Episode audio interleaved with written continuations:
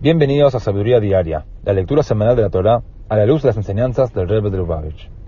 Hoy viernes, en la sexta lectura de la Payá de Korach, leemos cómo el pueblo judío terminó por aceptar la distinción ordenada por Dios entre sacerdotes y levitas por un lado y personas comunes por el otro.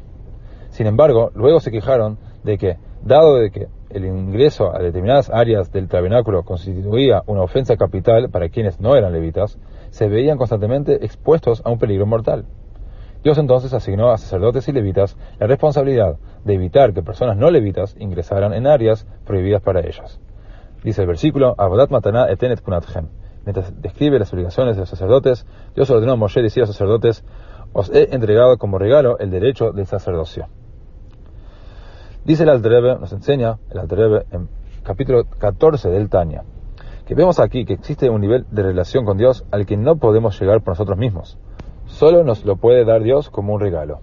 El Cantar de los Cantares, la descripción poética escrita por Shlomo acerca del amor entre Dios y el pueblo judío, describe ese estado maravilloso como un amor de delicias, comparado por los sabios del Talmud con el placer que nos provocará la revelación divina al final de la vida.